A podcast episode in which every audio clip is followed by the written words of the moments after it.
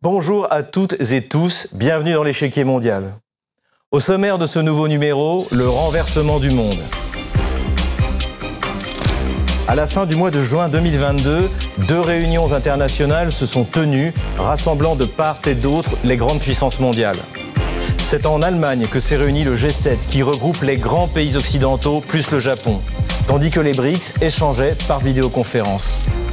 Tout oppose désormais ces deux groupes de puissance. D'un côté, le G7, vieillissant, prétend toujours imposer la volonté des puissances occidentales au reste du monde.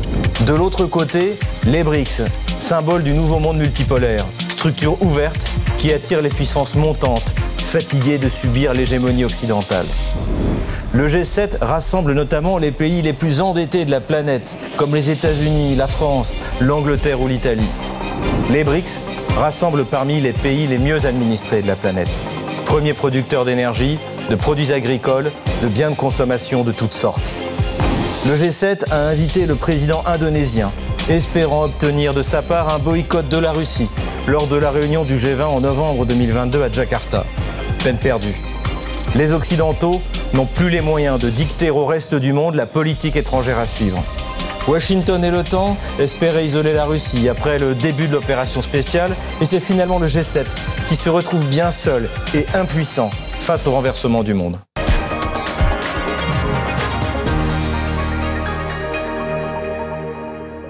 Au tout début de l'opération spéciale russe en Ukraine, il semble que Kiev ait voulu négocier avec la Russie. Le 28 février dernier, souvenez-vous des titres. Celui du Parisien, celui du Monde également. Les délégations russes et ukrainiennes se rencontrent à Minsk, mais les négociations échouent et l'un des membres de la délégation ukrainienne sera même assassiné à son retour à Kiev. L'OTAN veut que l'Ukraine continue la guerre et sa stratégie est simple. Moscou ne tiendra pas le choc économique des sanctions. C'est d'ailleurs ce qu'expliquait à l'époque le ministre de l'économie Bruno Le Maire.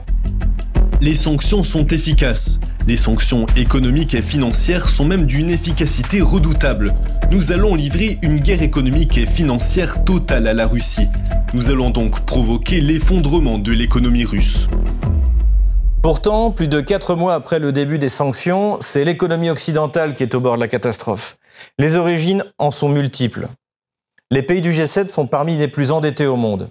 Regardez l'évolution des dettes publiques des sept grandes puissances économiques. Pour le Japon, le niveau de sa dette représente 266% de son produit intérieur brut.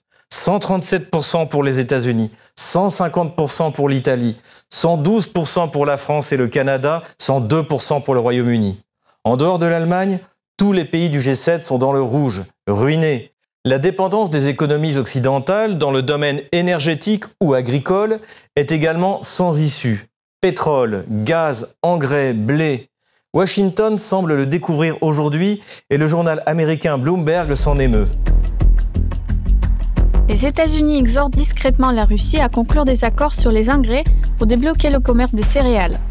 Les États-Unis cherchent à augmenter l'approvisionnement malgré les sanctions et la crise alimentaire mondiale. Le Kremlin a fait de la facilitation des exportations une condition dans les négociations sur les céréales. Et si l'on rentre dans le détail de cet article, regardez ce qu'écrit Bloomberg. C'est assez édifiant.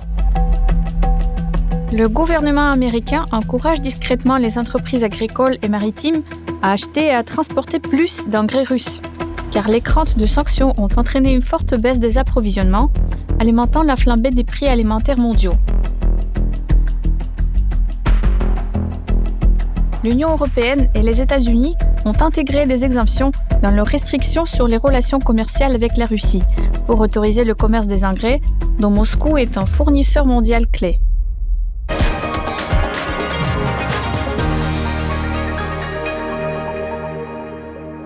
Vladimir Poutine n'a pas attendu les sanctions occidentales pour réorienter l'économie russe vers de nouveaux partenaires. Brésil, Inde, Chine, Afrique du Sud. Nous sommes convaincus qu'aujourd'hui, plus que jamais, le leadership des BRICS est nécessaire pour développer une voie unificatrice et positive vers la formation d'un système véritablement multipolaire de relations intergouvernementales. Les nations BRICS peuvent compter sur le soutien de nombreux États asiatiques, africains et latino-américains qui s'efforcent de mener une politique indépendante. Le virage asiatique et la multipolarité sont désormais le mot d'ordre, non seulement du point de vue géopolitique, mais aussi du point de vue géoéconomique. Les contacts commerciaux russes sont en train de se développer avec la communauté business des pays de BRICS. Par exemple, il y a des pourparlers en cours sur l'ouverture des chaînes de magasins indiens en Russie et de l'augmentation de la part des automobiles chinoises, équipements et machines sur le marché russe. Les livraisons de pétrole russe à la Chine et à l'Inde augmentent. La coopération agricole se développe de manière dynamique. C'est comme si la Chine, l'Inde ou la Russie voulaient créer un anti-G7 qui soit totalement orienté vers la coopération économique et absolument pas vers une volonté d'imposer un modèle de régime politique quelconque. Écoutez le Premier ministre indien Narendra Modi. Les BRICS ont été créés avec la conviction que ce groupe d'économies émergentes peut devenir un moteur de la croissance mondiale. Le modèle des BRICS attire évidemment les nouveaux grands acteurs économiques mondiaux, comme l'Argentine et l'Arabie saoudite, qui apprécient ce genre de forum ouvert comme les BRICS ou l'Organisation de la coopération de Shanghai, où aucune puissance ne tente d'imposer son modèle politique à une autre.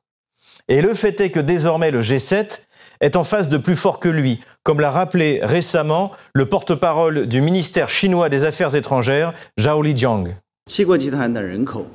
Le G7, avec seulement un dixième de la population mondiale, n'est pas qualifié pour représenter le monde entier.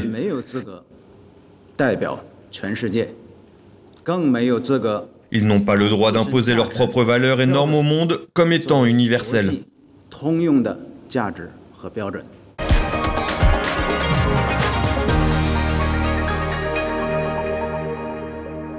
Le résultat est que dans la crise ukrainienne, c'est finalement l'Occident qui est isolé face à la Russie. Vladimir Poutine a des soutiens, comme le rappelait au début du conflit l'ancienne ambassadrice de France à Moscou, Sylvie Berman. Au Moyen-Orient, il est très populaire, il a un soutien très fort dans tous ces pays. Il en a de plus en plus en Afrique. Et d'autre part, le deal qui a intervenu avec la Chine, c'est que la Chine n'irait pas à l'encontre des intérêts de la Russie et l'Inde, depuis toujours, a une relation privilégiée avec Moscou. Seuls les petits États ne seront pas en mesure de résister aux menaces occidentales et appliqueront les sanctions contre la Russie. Les autres grandes puissances politiques et économiques qui composent le G20 ne suivront que leurs intérêts nationaux et souverains, à l'image de l'Indonésie qui, malgré les pressions occidentales, a invité Vladimir Poutine à participer à la réunion du G20 à Jakarta en novembre 2022. Invitation confirmée par le porte-parole du président russe, Dimitri Peskov. Oui, nous avons une invitation à la réunion du G20. La Russie continue de faire partie du G20. Comme M. Widodo l'a noté tout à l'heure, c'est un format économique avec un focus principal sur l'économie. Impossible de parler d'économie sans la Russie. C'était fin juin.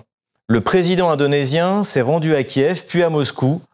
Joko Widodo a d'ailleurs lancé un message de paix après son entretien avec le président russe au Kremlin. J'appelle tous les dirigeants du monde à raviver l'esprit de multilatéralisme, de la paix et de la coopération.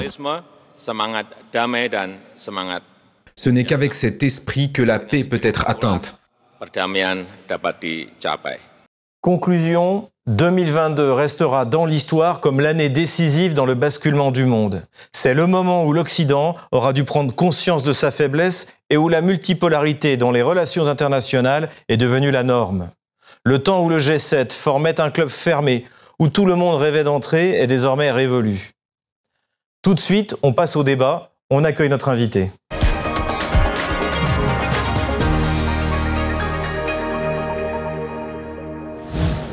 Bonjour Arnaud Dotézac. Bonjour. Vous êtes géopolitologue, ancien chargé de cours à l'Université de Genève en Suisse. Merci d'être avec nous sur RT France et nous rentrons directement dans le sujet qui nous occupe. Selon vous, qu'est-ce qui différencie fondamentalement et structurellement le G7 des BRICS, que ce soit à la fois sur l'organisation et les objectifs Alors, en apparence, au niveau de l'organisation, ce sont deux entités qui sont informelles, et donc on pourrait les comparer ou imaginer qu'elles sont analogues. En réalité, pas du tout. En réalité, le G7 euh, est d'abord une, réunion informelle euh, d'un niveau ministériel qui fait directement suite à la sortie du dollar comme étalon or hein, à l'époque de Nixon. La première euh, réunion, on va dire, officielle et enregistrée a lieu à la bibliothèque de la Maison Blanche. Il y a quatre États, les États-Unis, l'Angleterre, la République fédérale d'Allemagne et la France. Donc ça, c'est le point de départ connu, mais il y avait des réunions euh, préalables. Ensuite, les choses se sont un peu formalisées en 73, 74, 75, et puis on décide de passer ces réunions toujours informelles à un niveau de chef d'État, avec euh, toujours comme, euh, on va dire, comme cadre général une influence macroéconomique sur le monde.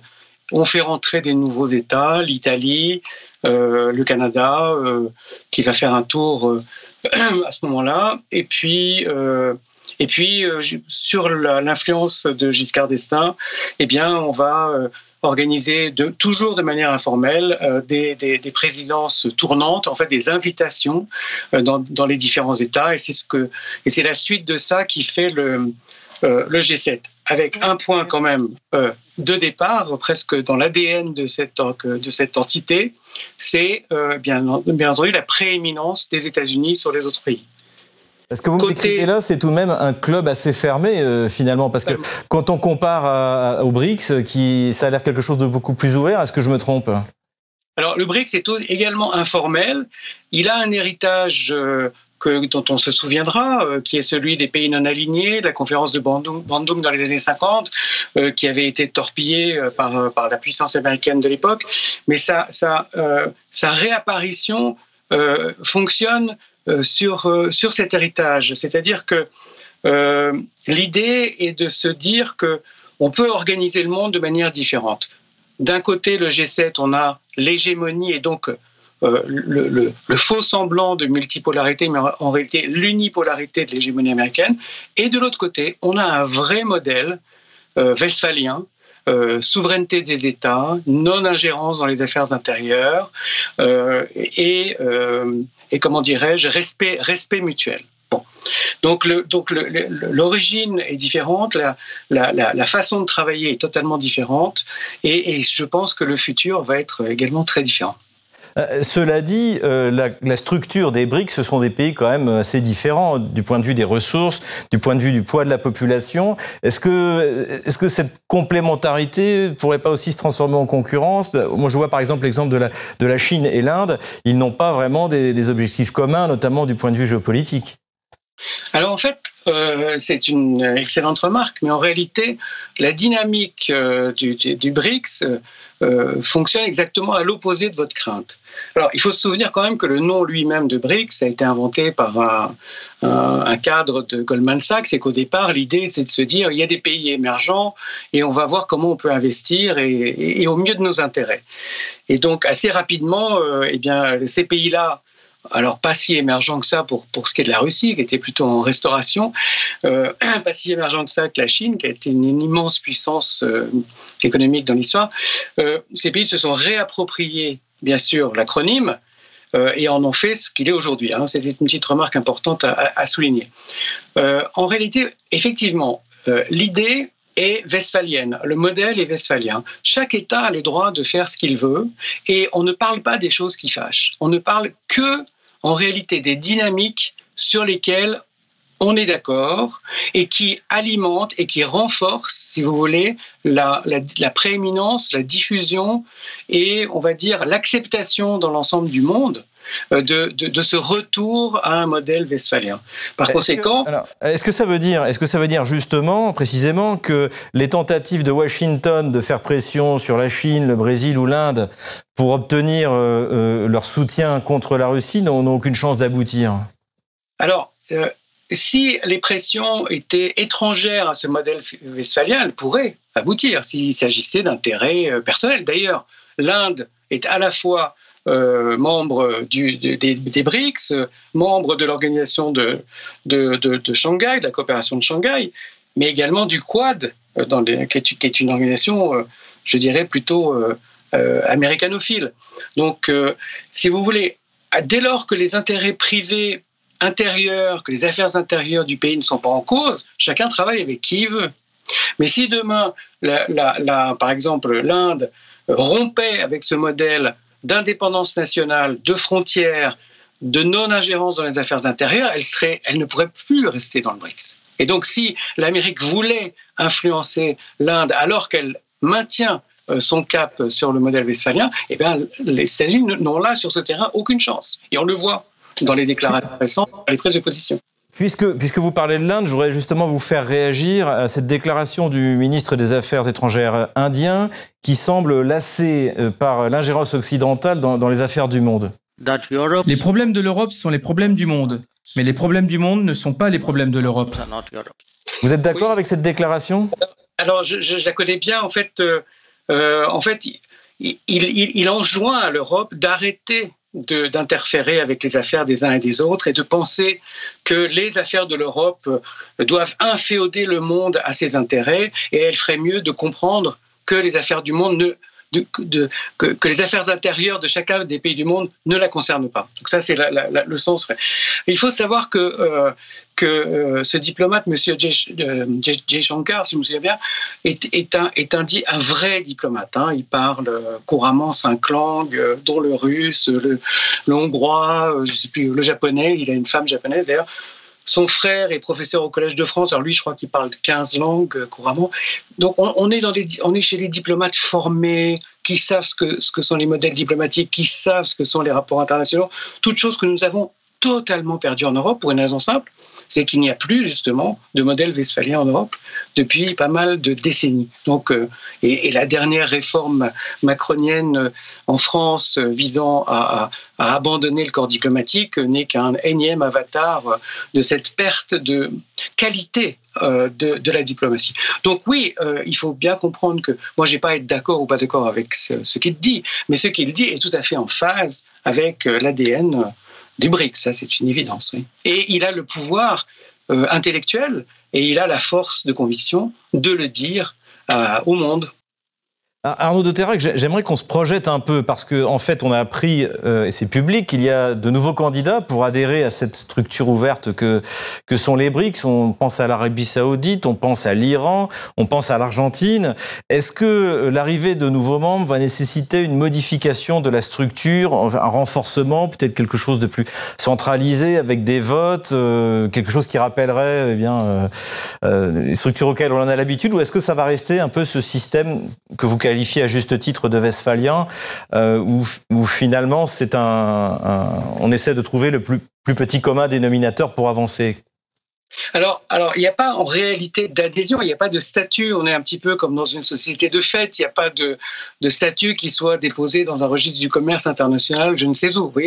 Donc, c'est véritablement euh, une affaire de consensus par rapport à ces fondamentaux et cette façon de fonctionner, cette façon de ne pas euh, critiquer euh, les prises de position euh, propres selon les intérêts des uns et des autres. il, y a, toute une mécanique qui, elle, est plus diplomatique que statutaire, on va dire. Ça, c'est une première chose. Mais ça ne va pas l'affaiblir. Non, non, ça, ne peut que renforcer euh, la, on va dire, la, raison d'être, puisque comme il n'y a, pas de, a pas de structure, on peut, on peut être très très nombreux, peu importe. En réalité, les structures sont satellitaires. C'est comme une, roue, si vous voulez, dont le moyeu doit être vide pour qu'elle puisse tourner. Donc là, il n'y a pas de, structure formelle parce que de, ce fait, rien ne bloque. En revanche, il y a des traités qui euh, sont réservés aux BRICS ou qui euh, mettent les BRICS dans une position prédominante. C'est un peu comme une entente, si vous voulez. Et ces traités ont donné euh, lieu, enfin ont abouti plus exactement, à la création de la, de la, nouvelle, la, banque, la nouvelle banque de développement, hein, euh, un équivalent de banque de développement internationale qui a déjà commencé à fonctionner. La Chine euh, euh, y a injecté beaucoup d'argent, euh, l'Inde en a beaucoup profité, vous voyez, donc même si on a des, des, contentieux, notamment dans l'Himalaya et, dans la, et dans la circulation de l'eau, on peut se mettre d'accord sur des financements pour le développement. Elle a donné lieu aussi à, à, ce qui va vraisemblablement devenir assez rapidement un concurrent essentiel du FMI avec des droits de tirage spéciaux. Euh, donc, elles, ce sont des vraies structures avec des vrais capitaux, avec des vrais droits de vote. dont les membres du BRICS vont garder la majorité. Donc c'est dans ces entités-là que les choses vont se décider, vont se négocier. justement, parce que je, voudrais revenir là-dessus, parce que tout à l'heure, vous avez cité l'Organisation de coopération de Shanghai. Et on retrouve, alors, pas tous les membres, mais, on a l'impression, euh, ça serait ça une des structures dont vous parlez, c'est-à-dire qui permettrait de consolider le... Tout à fait. On peut considérer que l'Organisation de la coopération de Shanghai est une structure satellite, effectivement, des BRICS. Mais ce sont surtout les structures financières qui, aujourd'hui, euh, ont vocation à réunir le plus grand nombre de monde. D'ailleurs, il y a déjà dans, dans, cette banque euh, nouvelle de développement des membres récents, hein, ça date de la fin de l'année 2021, comme l'Égypte, comme le Bangladesh, etc., qui ne sont pas membres des BRICS, mais ils sont déjà membres de ces structures. Donc c'est dans ces structures qu'il va y avoir des négociations par rapport à la répartition des pouvoirs, euh, sachant que ce sont les BRICS qui ont la majorité, euh, qui ont les 51, enfin un peu, un peu 50% des, des droits de vote dans cette structure-là. C'est là que ça va se dire. Et alors, dans, le cadre du, renversement du monde, euh, je voudrais euh, également avoir votre, commentaire sur cette euh, volonté affichée de pays comme le Brésil, par exemple Jair Bolsonaro, de modifier la composition du Conseil de, sécurité de, de l'ONU, c'est-à-dire en devenant membre permanent, proposition qui est, qui est d'ailleurs soutenue par la Russie. Voilà ce que dit Jair Bolsonaro. Notre relation a contribué à la prospérité de nos économies et au bien-être de notre peuple. Nous devons unir nos efforts pour réformer les organisations internationales telles que la Banque mondiale, le FMI, le système des Nations Unies, en particulier son Conseil de sécurité. L'importance croissante des économies émergentes et en développement doit avoir une représentation méritée. Euh, est-ce qu'il faut changer euh, le Conseil de sécurité? Est-ce qu'il faut modifier euh, les structures elles-mêmes? Qu'est-ce que, qu'est-ce que ça veut dire ça? Je vais mettre de côté euh, le FMI, puisqu'en réalité, la position, enfin le choix qui a été fait des BRICS dès le départ, c'est de ne pas s'opposer au FMI, mais de créer une structure concurrente basée sur un modèle westphalien, quitte même à faire des accords avec le FMI, ce qui est le cas. Il y a des accords avec le FMI. Donc, si vous voulez, le FMI, en réalité, il n'est pas euh, dans le viseur d'une grosse artillerie qui va le faire exploser. La question de, l'ONU et du Conseil de sécurité de l'ONU, c'est un, une, vieille question. La première fois qu'une commission s'est penchée sur l'élargissement du Conseil de sécurité avec des membres permanents, peut-être permanents, mais sans droit de veto, enfin bref, il y a eu mille combinaisons. Ça remonte à 1993, donc c'est pas nouveau. C'est extrêmement compliqué. Euh, mais ça mériterait quand même d'être fait. Alors, pourquoi c'est très compliqué et ça risque de ne jamais se produire Et pourquoi ça mériterait? Parce que c'est très compliqué parce qu'il faut d'abord au sein de l'Assemblée générale, il faut des majorités renforcées, des deux tiers, et il faut un accord unanime de, tous les membres permanents, puisqu'ils vont perdre, euh, bien entendu, de leur pouvoir. Alors, par exemple, la Chine voit pas trop d'un bon œil que le Japon rentre dans le Conseil de sécurité, puisque la Chine est en fait le seul représentant d'Asie. Vous euh, Sur l'Inde, euh, comme il y a des intérêts communs malgré le, conflit qui n'a jamais fait l'objet d'un traité de paix sur les frontières du Nord et qui est un conflit euh, très très tendu, hein, beaucoup plus qu'on l'imagine, bah, elle joue un petit peu le chaud et le froid avec l'Inde, mais bon, elle fait rien pour, pousser. Donc pareil pour l'Amérique du Sud. Pourquoi ce serait le Brésil et pas l'Argentine? On parle aussi de l'Argentine pour entrer dans le BRICS, etc. Donc si vous voulez, ça va être très très très difficile. Bon, le problème, ça mériterait pourtant une solution parce que en réalité l'ONU c'est la structure internationale euh, qui, qui écrit noir sur blanc que les pays sont indépendants et qu'on ne doit pas euh, s'ingérer dans, leur, dans leurs affaires. Euh, ce qui a bien entendu été oublié très vite, puisque dès, dès la chute du mur, l'OTAN s'est passé de, des décisions du Conseil de sécurité. Aujourd'hui, l'ONU fait un boulot que pourrait faire une ONG, quasiment. oui. Donc, effectivement, il est bon de, quand même de ranimer la flamme, de, de, de ruer un petit peu dans les brancards pour remettre l'ONU au milieu du village mondial, si on veut, afin de garantir l'indépendance des États. Ça, oui. Ce sera le mot de la fin. Merci Arnaud Dautézac pour votre intervention sur Arte France. Je rappelle que vous êtes géopolitologue, ancien chargé de cours à l'Université de Genève. Merci à vous. Merci, c'est moi qui vous remercie.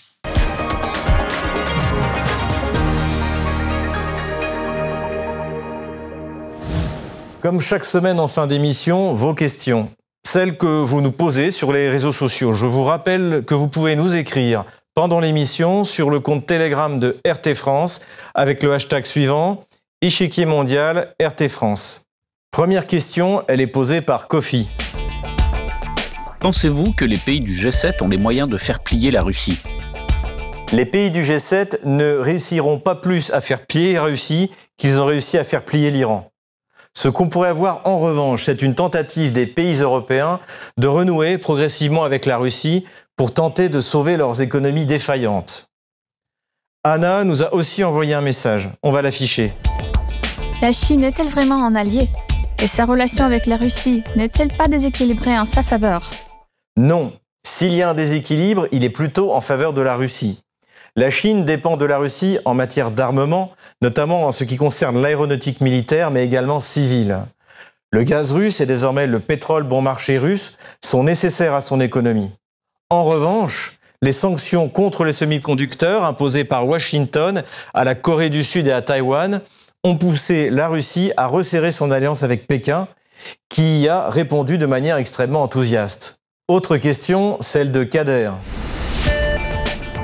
Comment ces nouveaux axes commerciaux pourraient exister tandis que Washington contrôle étroitement les routes traditionnelles comme celle du canal de Suez? De nouvelles routes sont désormais ouvertes, comme la route maritime du Nord par l'Arctique.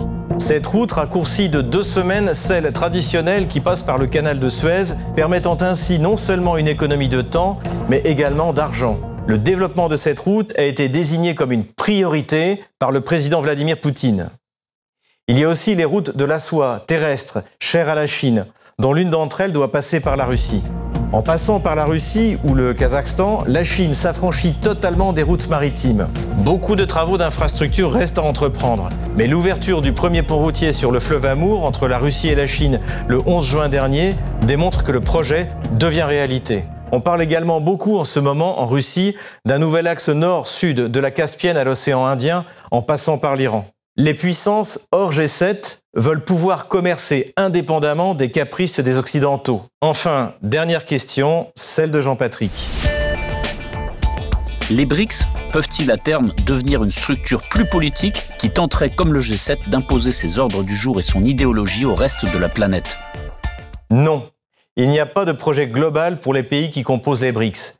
Ni la Chine, ni la Russie, ni le Brésil, ni l'Inde ou l'Afrique du Sud ne veulent exporter leur système politique ou leur modèle de société. En revanche, ils sont unis face aux tentatives d'ingérence permanente des pays du G7 dans leurs affaires intérieures. C'est la fin de cette émission. Merci de votre fidélité à l'échiquier mondial. On se retrouve la semaine prochaine sur RT France pour un nouveau numéro. À bientôt.